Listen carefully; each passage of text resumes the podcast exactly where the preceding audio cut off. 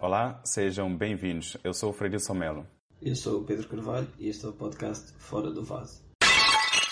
Neste episódio do podcast, temos a honra de ter como convidado o professor João Loureiro, que é co-investigador principal do Flower Lab, do Centro de Ecologia Funcional da Universidade de Coimbra. Olá, professor João. Olá, bom dia, eh, Fedelson e Pedro. Bom dia. E obrigado pelo convite. É um prazer estar aqui convosco. Obrigado nós por ter aceito. Professor, para, então, para começar a conversa, sabemos que diferentes vivos têm diferentes quantidades de, de, cromossomas. Como é, que, como é que isso ocorre nas plantas? Como é que é o panorama vá? Sim, as, as plantas eh, são espetaculares em, em, em, em muitos aspectos e, e, um deles realmente é esta capacidade de eh, poderem mais facilmente que muitos animais ter duplicações do seu genoma uh, que, e, e, lidar bem com isso. Ehm, e é algo que nós tentamos também estudar no, no Flower Lab. Elas, uh, mais de. Ativo que a maioria das plantas, em algum, em algum momento do seu processo evolutivo, sofreu duplicação de genoma e há sinais depois no, no próprio DNA dessa, dessas mesmas duplicações. E, e, nós tentamos perceber como é que, eh, principalmente a parte ecológica de, de, do impacto que essas duplicações de genoma têm na, nas plantas, um, e também de alguma forma algumas características evolutivas, mas é algo que tem sido um bocadinho menos estudado do que a parte evolutiva, a parte da ecologia das espécies que então uh, sofrem processos de duplicação nomeadamente quando, quando um processo de aplicação ocorre na natureza um, e que pode ter implicações quase que imediatas, daí a sua importância no que diz respeito à fisiologia um, das plantas, como é que, que impacto é que isso tem uh, numa população natural? É, é um dos focos um, que, nós temos, tanto que às vezes há uma duplicação de genoma pode se ocorrer isolamento reprodutivo, ter logo implicações no que diz respeito à especiação uh, e poderem surgir novas espécies media, uh, apenas por um processo de, duplicação de genoma. Claro que não, não, não, acontece sempre isso. A dinâmica que existe numa população é, é, diferente de espécie para espécie. É exatamente isso que nós, um, um dos aspectos que nós estudamos no, no Flower Lab, talvez dentro da, da área da investigação mais fundamental, digamos assim. E, tem, tem algum exemplo de como é que essas uh, diferenças de pleidia podem afetar uh, a ecologia? E nós, nós estudamos um complexo um, ocorre nas nossas dunas, uh, chama-se Jazian marítima, uma planta que tem uh, diploides uh, e, e, tetraploides, ou seja, espécies que têm duas cópias do seu genoma e, e quatro cópias. Um, ehm, também, e dentro desta perspectiva ecológica, eh, temos, eh, achamos que é um dos caracteres inovadores que nós temos no nosso grupo, é que também estudamos aquilo que se chamam de neopoliploides, ou seja, poliploides recentes neopolipleitos que ainda os, neste complexo ainda os tentamos encontrar na, na, natureza, mas não são fáceis de encontrar na natureza. Uh, podem ser identificados eventualmente se existir numa população em que existem maioritariamente espécies com duas cópias do genoma, se aparecer pontualmente uma espécie, uma espécie, um indivíduo, desculpem, uh, com uh, a duplicação do genoma, pode ser uma indicação de um neopoliploide, um poliploide muito recente.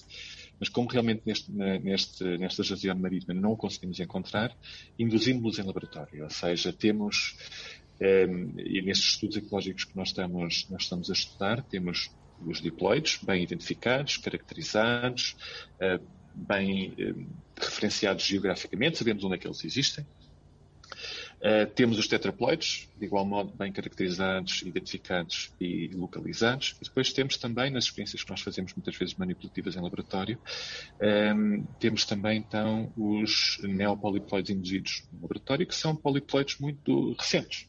Têm eh, quatro cópias do genoma. E a, a, a novidade que eu gostava de dizer há bocadinho é que nós não sabemos quando é que os tetraploides, ou os tetraploides que existem na natureza já foram formados há muito tempo Está bem?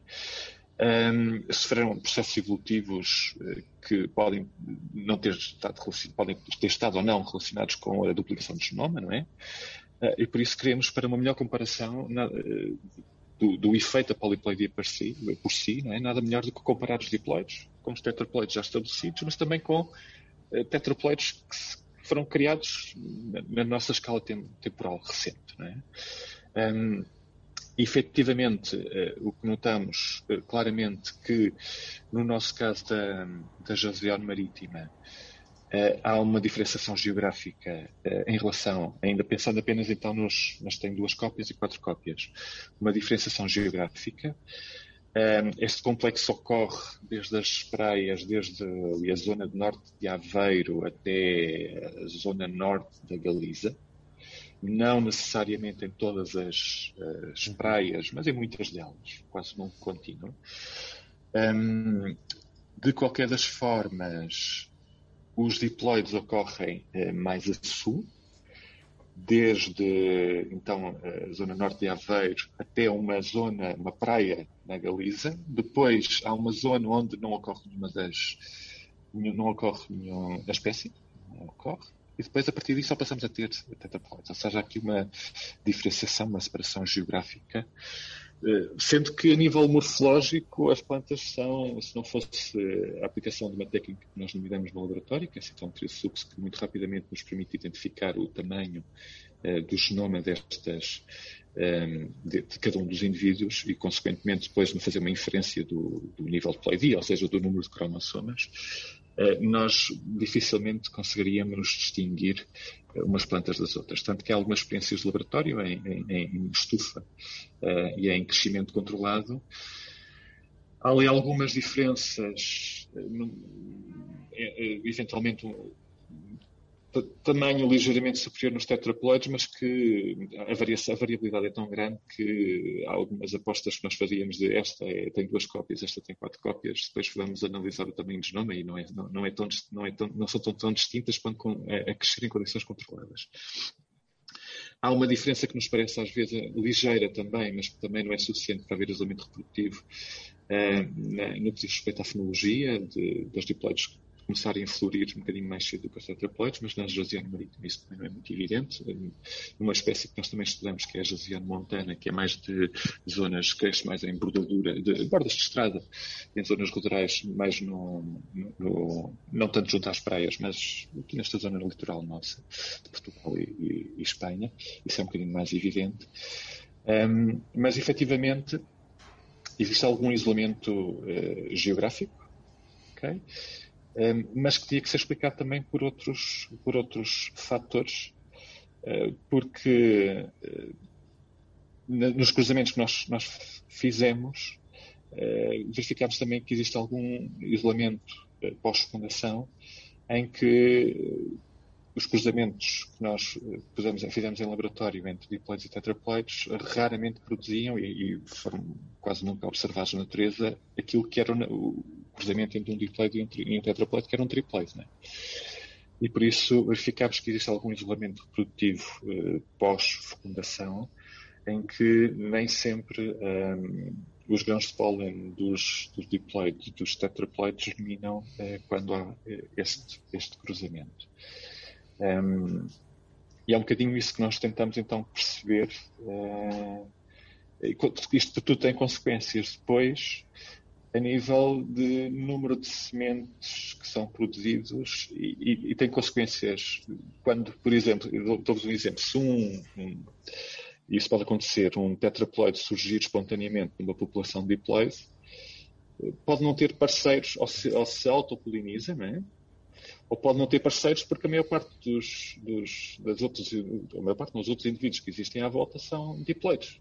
E por isso todos os cruzamentos, a maior parte dos cruzamentos que vão obter são com os diploides que, que lá existem. Se os, tetra, se os triploides depois não são viáveis, eh, ficamos sem. O tetraploide não consegue sobreviver. E daí realmente esse parte desse isolamento, ou seja, as populações puras que nós observamos, vem um bocadinho daí. Não, se faço entender. Não sei se fui. Não, é um sim. tema que às vezes pode ser um bocadinho complexo, mas sim, há aquilo que se chama a teoria do citotipo minoritário, que é quando surge, se ele não, se ele não tem algo que o distingue dos outros, seja porque é, como tem, tem uma maior, eh, tem essa capacidade de se autopolinizar e ter um, uh, sobreviver e depois ter alguma vantagem competitiva em relação aos, aos, aos indivíduos que já existem nessa população. Ela, ela acaba sempre por estar em desvantagem em relação a todos os outros indivíduos, Sim. é só um, não sei se eu faço entender. Ou consegue, tem algum mecanismo que o faça aumentar o número de indivíduos que tem iguais a si naquela população e aos poucos entrarem numa competição e terem alguma vantagem competitiva em relação aos outros, Exato. ou estará sempre em desvantagem. É isso que depois acaba por fazer com que as populações, não existem tantas populações mistas, em que uh, eles possam estar em equilíbrio, porque alguma, uh, muitas vezes no início do processo da polipolarização, ou há essas barreiras que se surgem, ou se não existirem barreiras, está sempre em desvantagem. E um bocadinho, temos, estudamos um bocadinho esse processo, eh, desde o exemplo uhum. da, da Jazione, que existe nas nossas praias, mas existem outros complexos.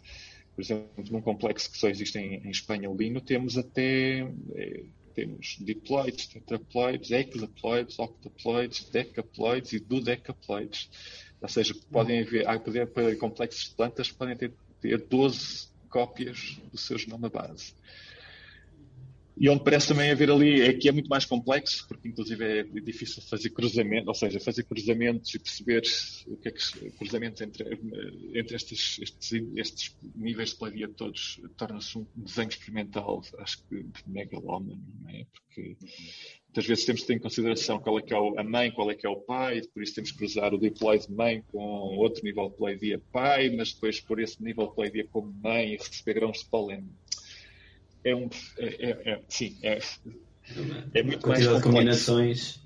É, que, que é quase incomportável é, a ter sim, perceber o que, é que se, o que é que se passa. E pronto, trabalhamos um bocadinho a nível de ecologia e evolução das plantas, esse é um bocadinho o nosso foco uh, aqui no, no Lab. E, e, então, mas Porquê a citrometria de fluxo? Como é que começou essa relação entre, entre o professor é e a técnica? É uma técnica um bocado inconvencional para, para estudo do, do genoma. Sim, ehm, eu, apesar de, neste momento sou, sou, sou investigador e professor na Universidade de Coimbra, mas fiz toda a minha formação na, na Universidade de Aveiro, licenciei-me uh, em 97 em Aveiro, uh, fiz depois o meu doutoramento também em Aveiro, um, uh, onde me não, entrei em Aveiro em 97, desculpem, uh, em 2002 e doutoramento em 2007.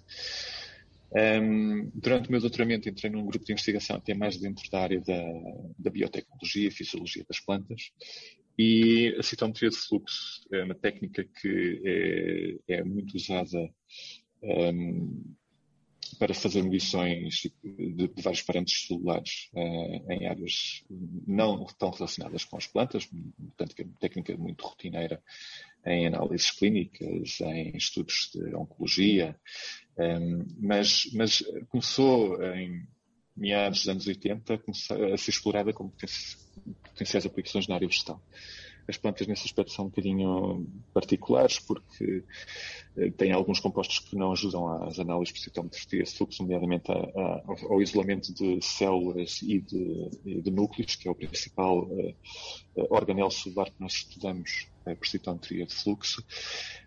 Porque também tem parede celular, as metodologias tiveram que ser adaptadas mas efetivamente houve um protocolo que foi desenvolvido em meados dos anos 80 e que permitiu isolar com alguma rapidez e facilidade núcleos.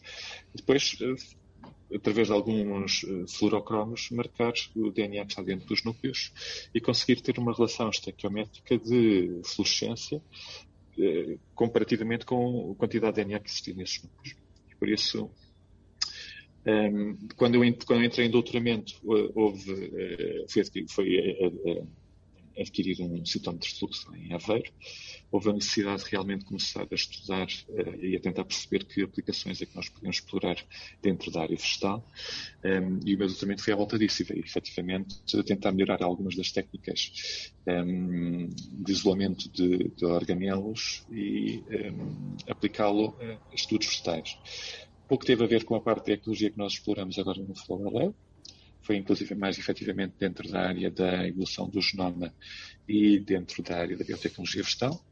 Mas depois também, durante o meu pós-doutoramento na República Checa, um, entrei num grupo que estudava mais essas questões da, da, ecologia e da evolução e houve um bocadinho uma mudança do, do interesse também que depois se conjugou também com a outra corresponsável pelo Flower Lab, com a Silvia Castro, onde começámos a, a, a um, conjugar uh, o meu know-how nesta técnica e no estudo da ecologia e evolução do genoma com também um, interações planta-polinizador, porque uma das coisas que eu não falei há bocadinho, mas podem também uh, existir quando temos uh, poliploides, é que, por exemplo, hajam diferenças a nível de preferência dos polinizadores entre os diploides e os tetraploides. Por isso é algo que também nós, nós estudamos que é ver se a poliploidia também, isso pode também, por exemplo, afetar a produção, por exemplo, de alguns uh, compostos voláteis que atraem um conjunto de polinizadores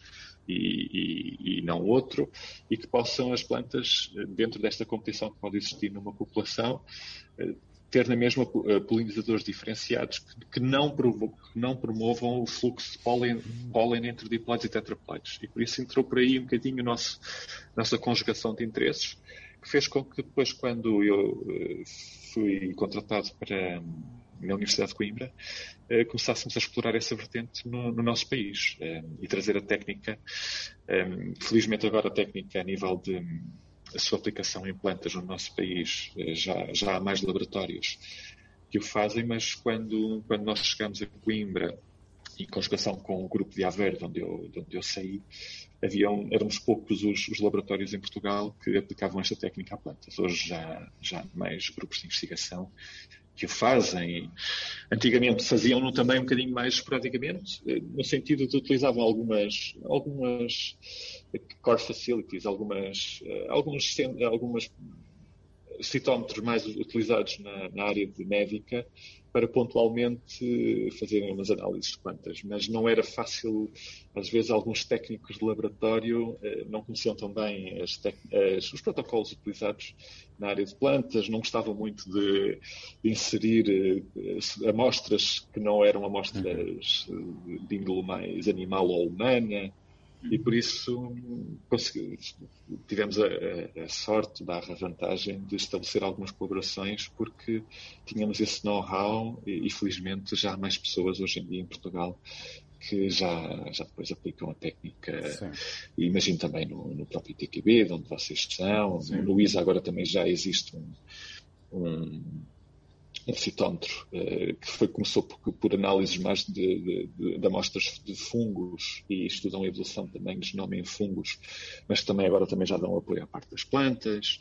Ou seja, já começam a haver realmente cada vez mais sítios em Portugal uh, e o que nos alegra bastante, né? quanto mais nós vermos uh, esta técnica claro. ser aplicada claro. às plantas. Ah, o professor mencionou uma coisa melhor, aqui, né? que é, pronto, uma outra pergunta que nós já tínhamos também, porque nós sabemos que para além de estudar a, a ploidia de, das plantas, portanto, o, o, número, o conjunto de cromossomas, também estuda os polinizadores. Eh, uma das perguntas que nós tínhamos cá era ver como é que se relacionava esse estudo de ploidia com, com os polinizadores, mas já, já tocou nisso e acho que já estamos esclarecidos que até a ploidia pode influenciar que tipo de polinizadores. E nós sabemos que o, provavelmente o polinizador mais famoso do planeta uh, uh, é a abelha. Pronto. E, e, e, nisso queria lhe fazer uma pergunta para começar. Um, eh, estuda ativamente a abelha no seu, no seu laboratório? O seu grupo estuda as abelhas? Estudamos as abelhas. Não estudamos, estudamos, faz parte, é um dos faz polinizadores é um dos polinizadores uhum. que visita as plantas, que é a abelha do mel. Não fazemos uhum. estudos específicos na abelha do mel, ou seja, estudamos os polinizadores em gerais, estudamos os polinizadores. Foi um eixo estratégico que um, criámos desde 2017 no, no Flower Lab, que é, é tentar uhum. estudar a polinização em sistemas agrícolas, em agroecossistemas. Um pouco não posso, posso assumi-lo, não tem nada. Nós estudamos uh, espécies agrícolas poliploides, não tem nada a ver com outra linha de investigação que estivemos a conversar até agora. Foi uma necessidade, por um lado, era algo que nós sentíamos necessidade de entrar um bocadinho pela, por uma índole um bocadinho mais aplicada. Um, por outro lado, com toda a honestidade, fomos sentindo alguma dificuldade em obter financiamento na, na, na, linha anterior de, dos poliploides, uma perspectiva, apesar de tudo, um bocadinho mais de, de estudos de índole fundamental, de estudos de, de ecologia e evolução, sendo que algumas das espécies, já agora para fazer o ponto, têm algum, têm algum uhum. interesse do ponto de vista da, da sua conservação, conservação de espécies.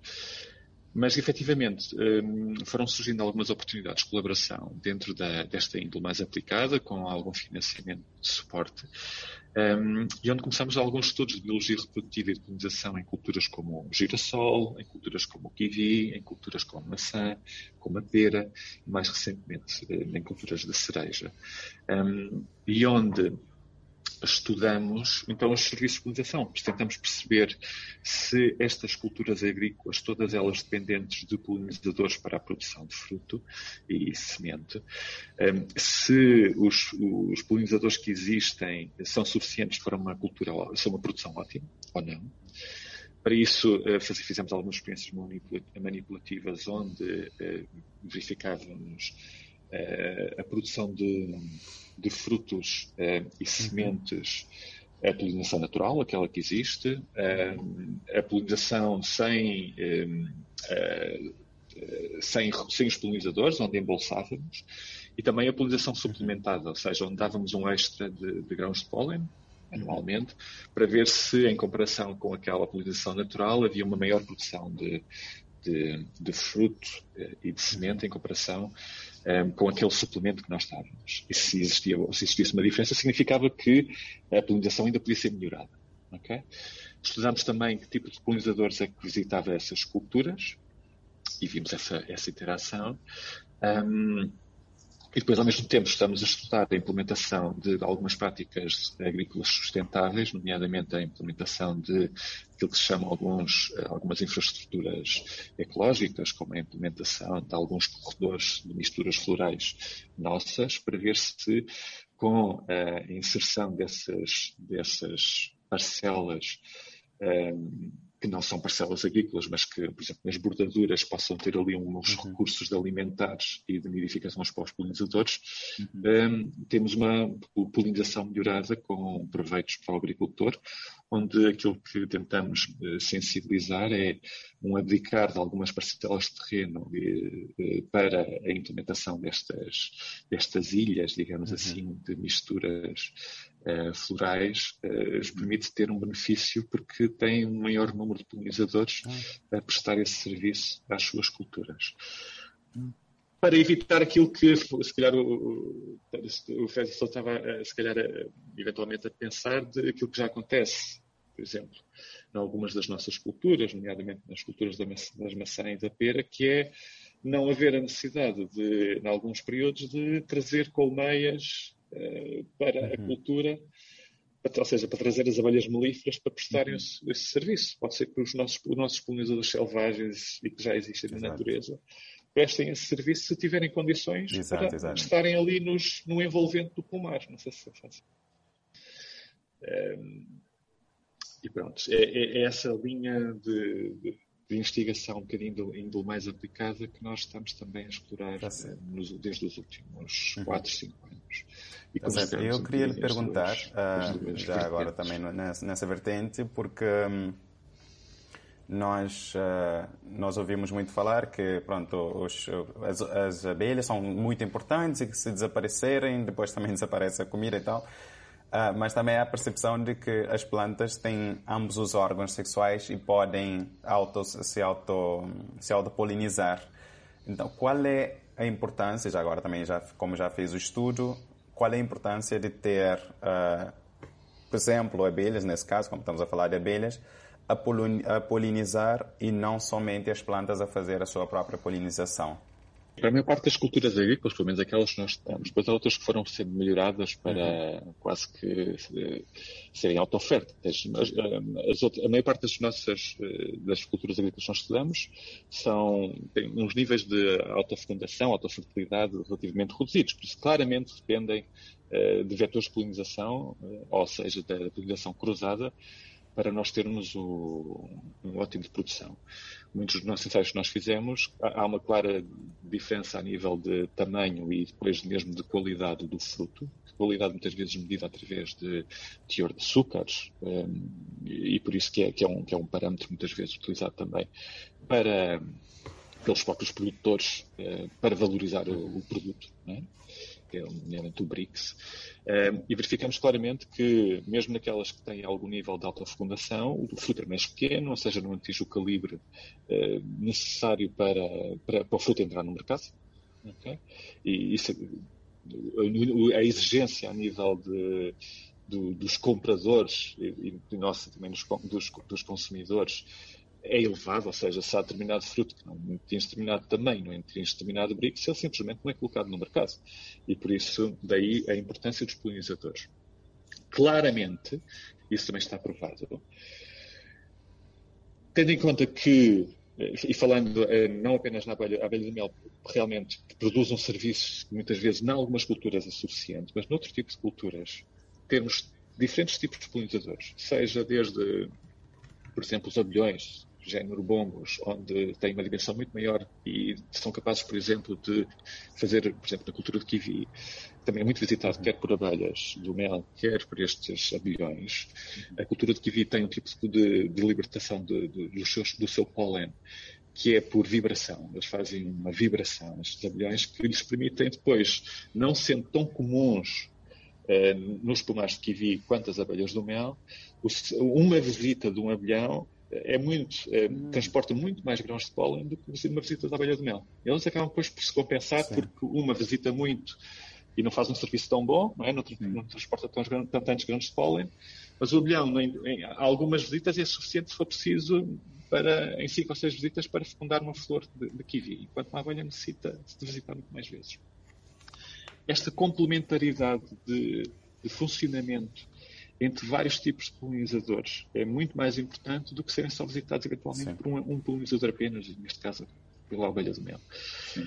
O que estas infraestruturas verdes, estas infraestruturas ecológicas, estes, estas pequenas parcelas de terreno que possam albergar uma diversidade de polinizadores selvagens eh, junto aos terrenos agrícolas, permitem, de uma forma muito mais natural, garantir esta pluralidade de polinizadores eh, do que eventualmente trazermos as colmeias naquele período para fazer o serviço de polinização. Okay?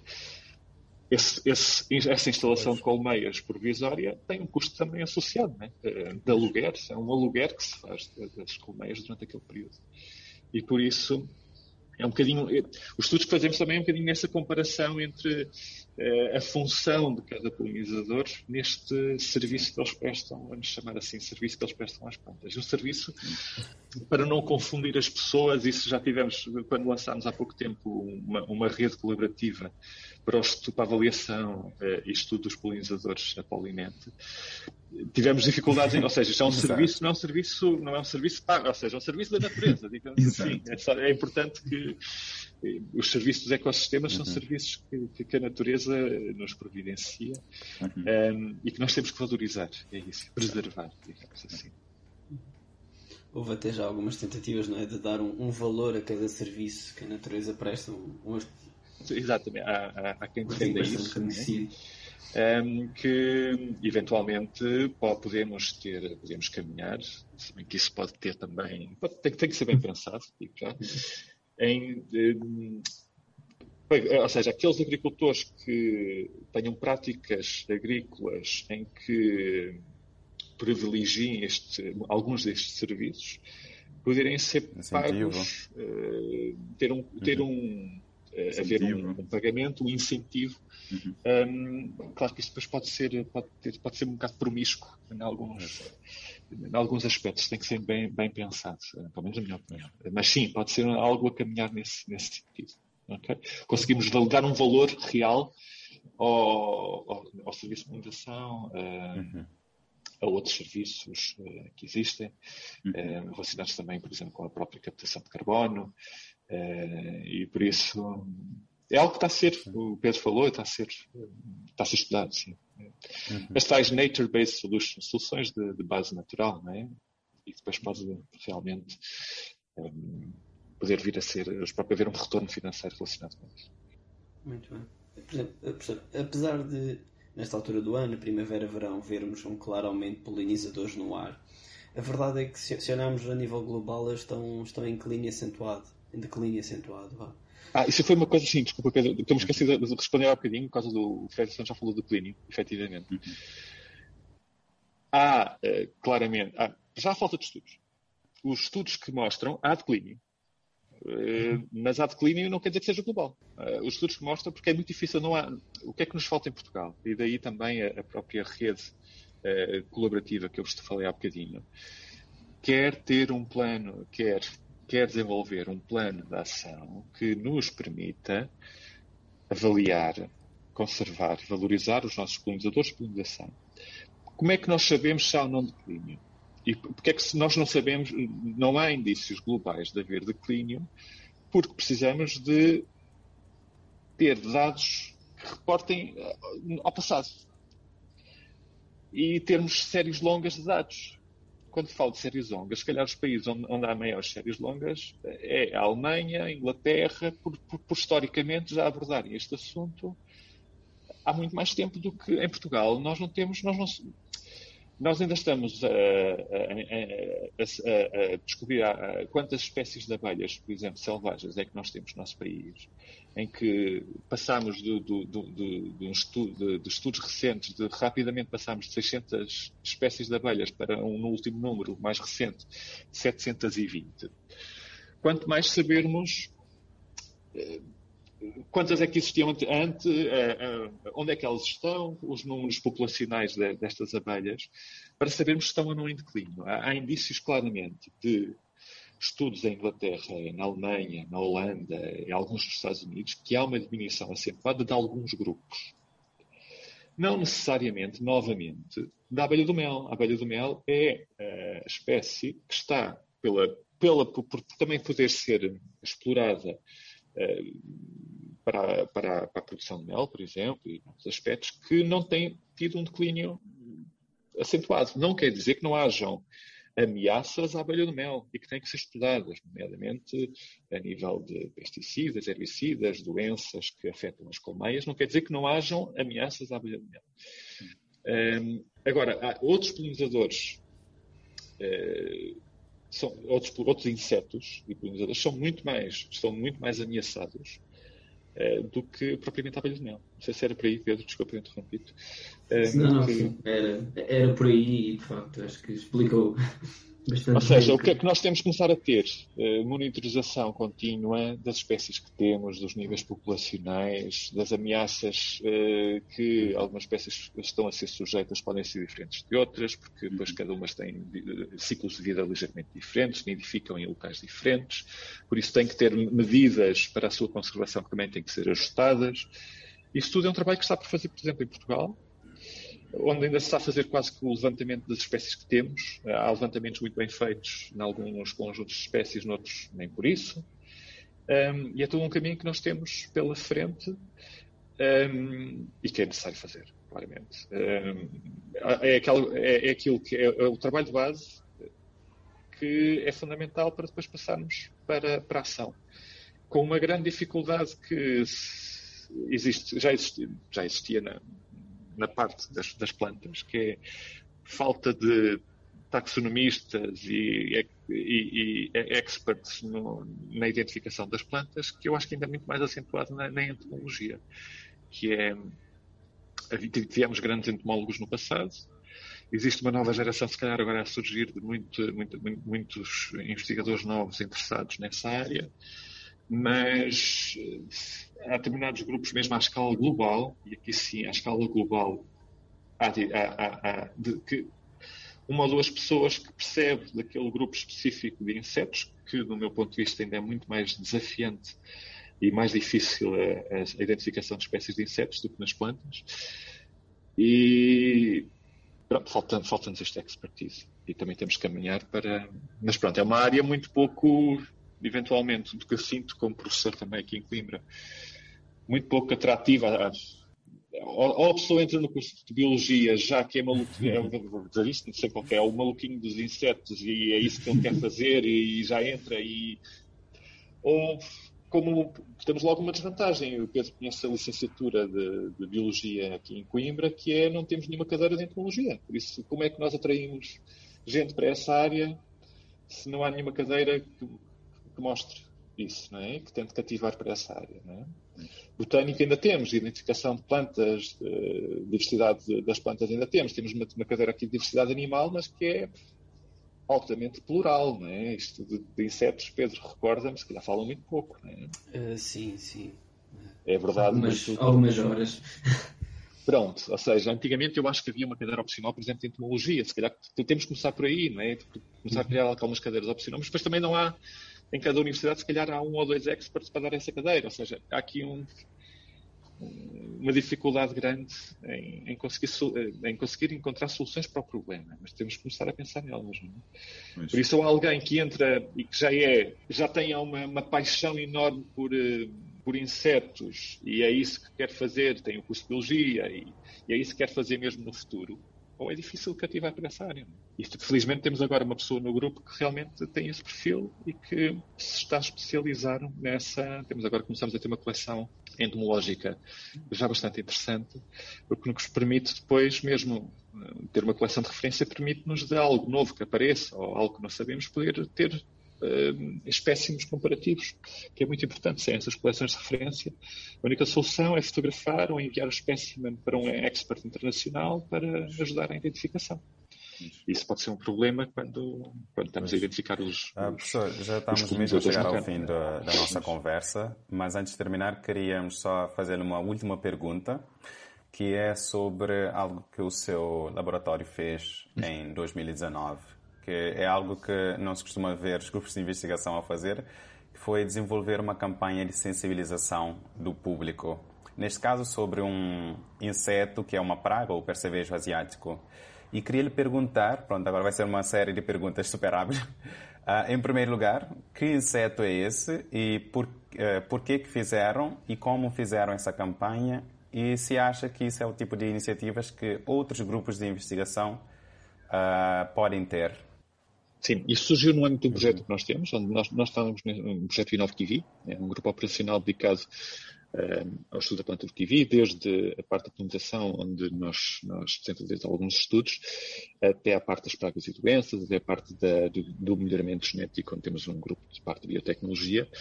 E um, os produtores de kiwi, esse, esse, é, é, a parte da, da, dos projetos de índole aplicado, onde os produtores estão diretamente em contato connosco e a trabalhar, estamos a trabalhar diretamente com eles, tem essa vantagem, que foi alertaram-nos para uma, uma praga, que é então o percevejo asiático, o nome científico é Leomorph que é um hemíptero uh, sugador, uh, em que é, é, muito mais, eh, é muito generalista, ou seja, não se alimenta apenas do kiwi, não será uma praga apenas do kiwi, mas um, eles estavam sensíveis já para ela e alertaram-nos para a possibilidade de poder haver a ser uma praga em Portugal. Okay?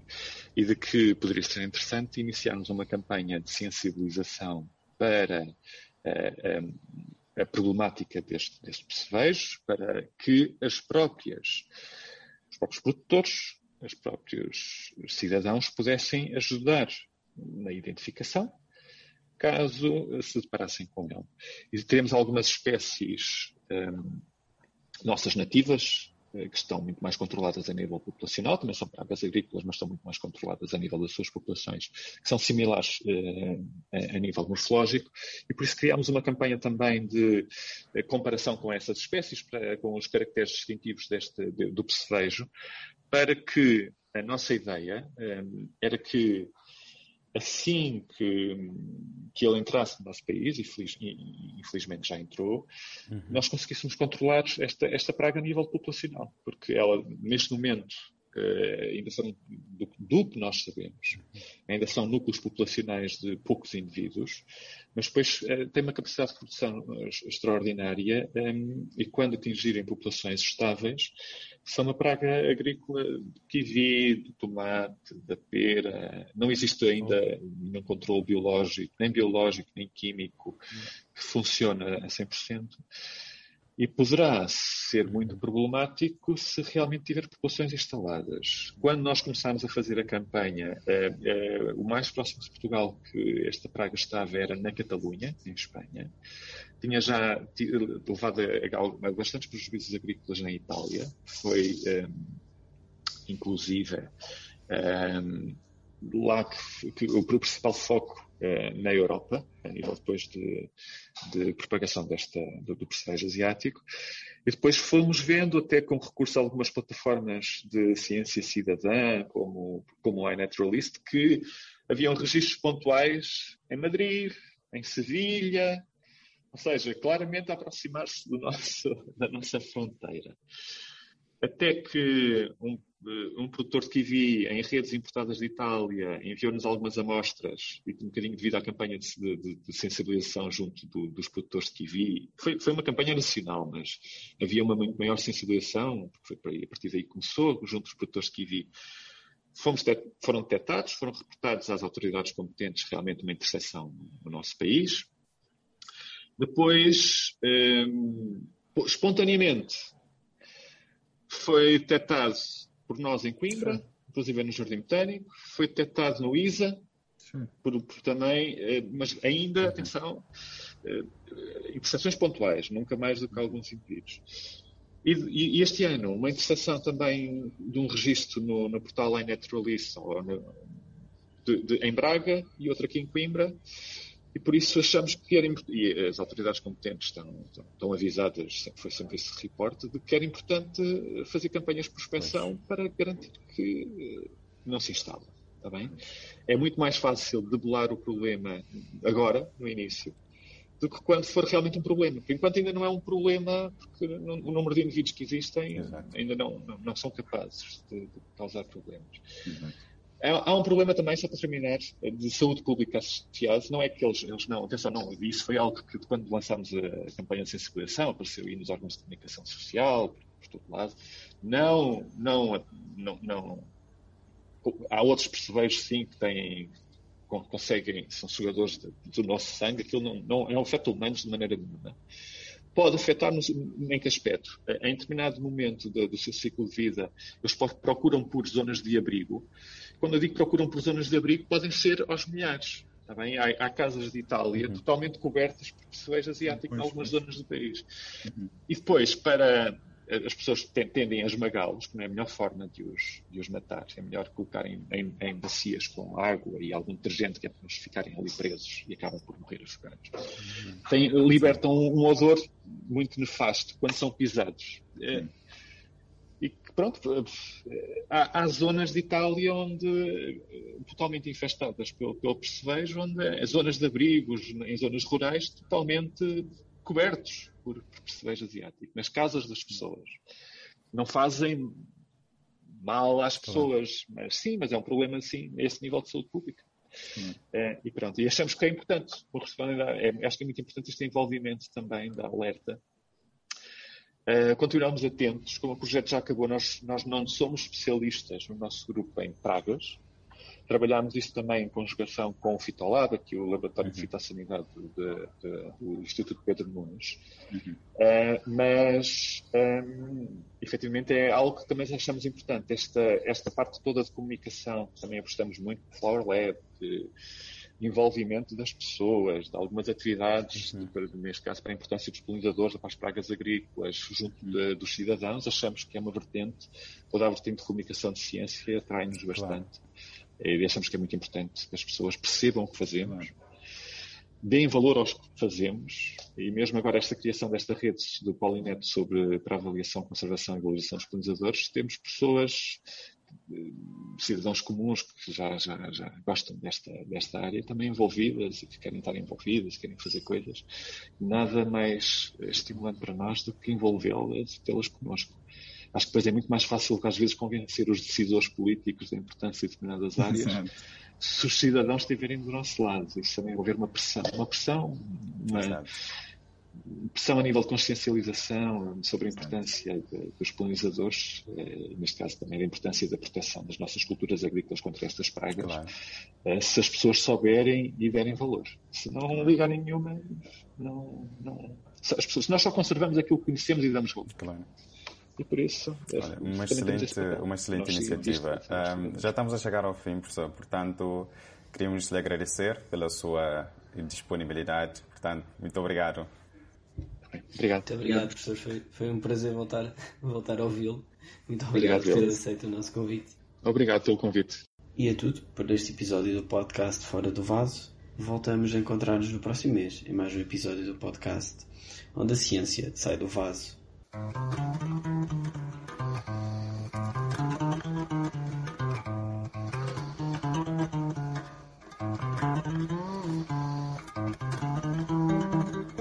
Nenhuma planta foi magoada na gravação deste podcast.